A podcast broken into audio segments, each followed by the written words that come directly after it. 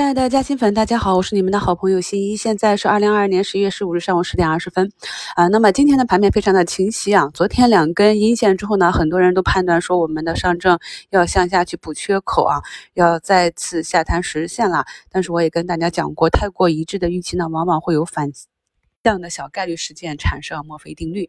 那么今天呢，一个非常正常的开盘啊。那么开盘呢，整个市场就选择了向上，而我们的重点呢就更加容易了，因为昨天呢我们都可以看到科创板呢收了一个小十字啊。那么经过了这一次六七个交易日的震荡整理之后呢，昨天这个小十字呢就标志着啊，我们阶段性的底部又出来了。只要今天不破新低呢，就可以确定啊，科创板啊再次拐头向上。我们可以看到这一次最低的低点呢，是在昨天达到了幺零幺二点六七。我在一周展望里也跟大家讲过，很多技术派呢是等待一千位这个整数关卡去回补仓位的。当市场强的时候啊，就是不会给你一个这么舒服的上车点。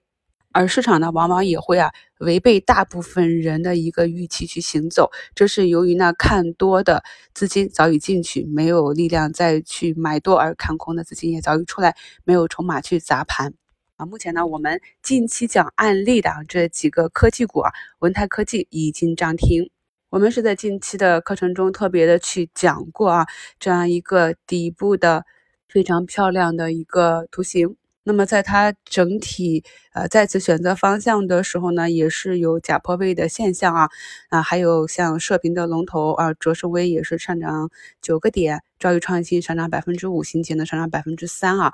那么科创板呢也都是表现的非常的好啊，在今天的早评里也跟大家讲过，半导体呢是有大佬加持啊，巴菲特非常的看好，也是再次增持台积电啊，呃，我们的芯片这个。板块已经讲了很久了，从七八月份的整体的估值和赛道，到九十月份的一个启动，讲了这么久之后呢，还有朋友呢，经常是因为市场上的短期的波动来问我啊，能不能止损啊，要不要止盈？那么我想对这些朋友讲一句话：我们在市场中如果想获得啊超于。平均水平的收益就必须要有超于平均水平的认知。在我们心理团的课程里，在我们每一次的特别节目里，我都跟大家去分享了非常底层的逻辑。那一定要把自己的心沉下来，不要浮于每天股价的涨跌。我们可以看到，任何一个大牛股在它行进的过程中上涨。一倍、五倍、十倍、百倍，中间都是有跌停或者百分之二十三十甚至腰斩的状况。那么，只有我们清楚的理解这些板块和个股背后的成长逻辑，我们才能够勇于在这种波动中啊，大跌的时候持仓。大跌的时候拿得住，甚至大跌的时候去加仓。其实呢，对我来讲，我们理解了这个整体市场的情况和行业和个股的情况。那么在近期的震荡里面，我就是恨钱少啊，就想在逆势的时候啊，多捡一些这些底部的筹码，然后好好的等待到市场周期的转换，等待它们开花结果啊。所以呢，如果我们看懂逻辑，就敢于在逆势中捡筹码，并且长期持有。但如果你看不懂呢？赚到的这些收益呢，也都是运气得来的。目前呢啊，金融证券板块也在拉升，题材这里啊，特别是新冠药这个板块是产生了分化，像特一呢是涨停，就原料药啊、振东制药这些相关的呢是有上涨，其他几个热点股啊，康希诺、美诺华这些呢是有三四个点的下跌。那么这样的振幅对于一个这样高度的热点板块呢，也是正常的一个博弈震荡。那今天呢，我们从开盘就可以看到芯片是非常的强，芯片呢也是有调整一段时间。那目前呢，像华大九天、中芯国际、大港、海光信息这些都是有所表现。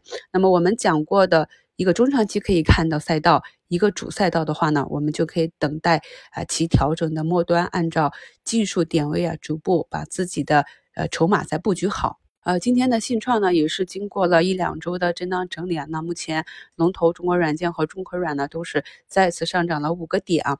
在这个月的行情中，我始终跟大家讲，一定要认真的去认清逻辑。那把一些中长期有机会持续走出来的这些板块，我们要在它调整的末端，按照趋势股低吸的这些技术啊，去低吸回来。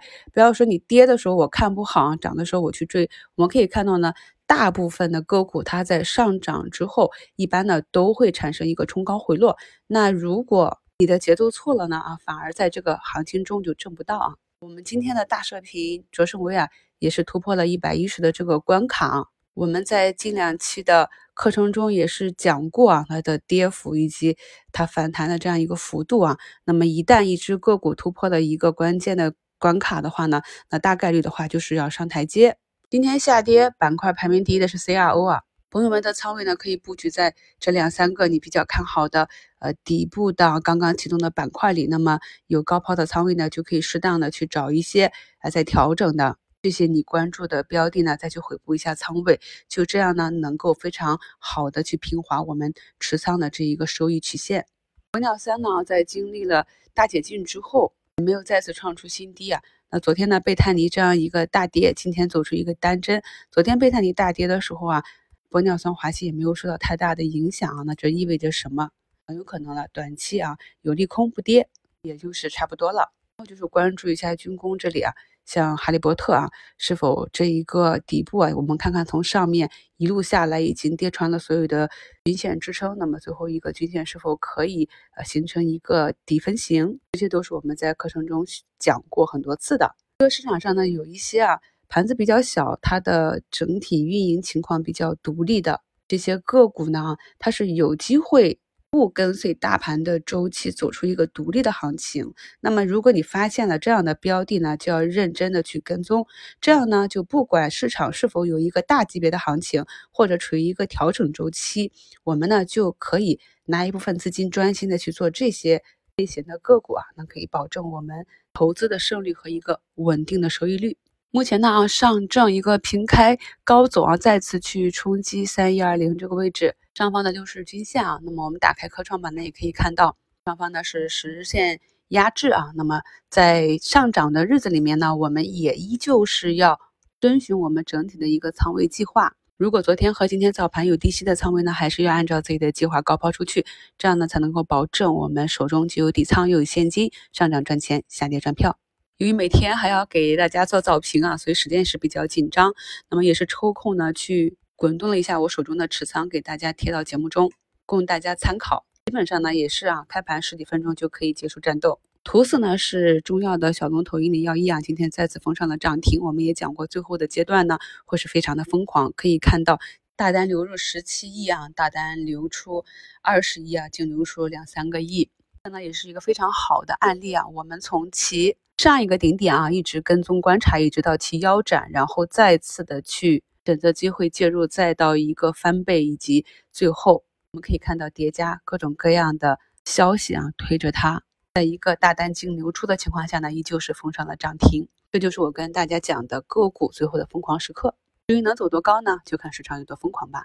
图六呢是我们昨天加更节目中的案例啊，可以看到呢，由于市场啊像我们预判的一样火热，那么目前呢它也仅是回踩到了五均啊，在五均和三均之间做一个震荡。